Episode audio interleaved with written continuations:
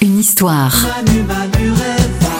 Les secrets et anecdotes de vos tubes préférés. Nous sommes en 1978. Serge Gainsbourg écrit Adieu California pour Alain Chamfort qui tente de relancer sa carrière. Mais le texte n'emballe pas le chanteur. Le déclic viendra quelques mois plus tard lors d'un dîner chez le navigateur Eugène Riguidel et l'évocation de la disparition d'Alain Collat lors de la première route du Rhum en décembre 78. Figurez-vous que son bateau s'appelait Manureva et il était parrainé par une certaine Jane Birkin.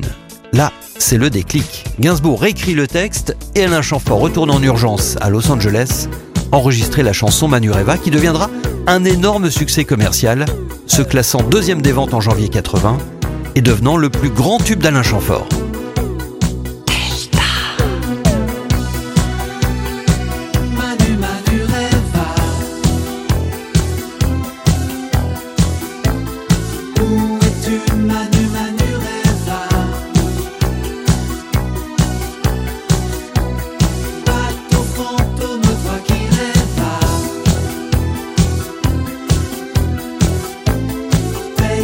Et qui jamais n'arrive.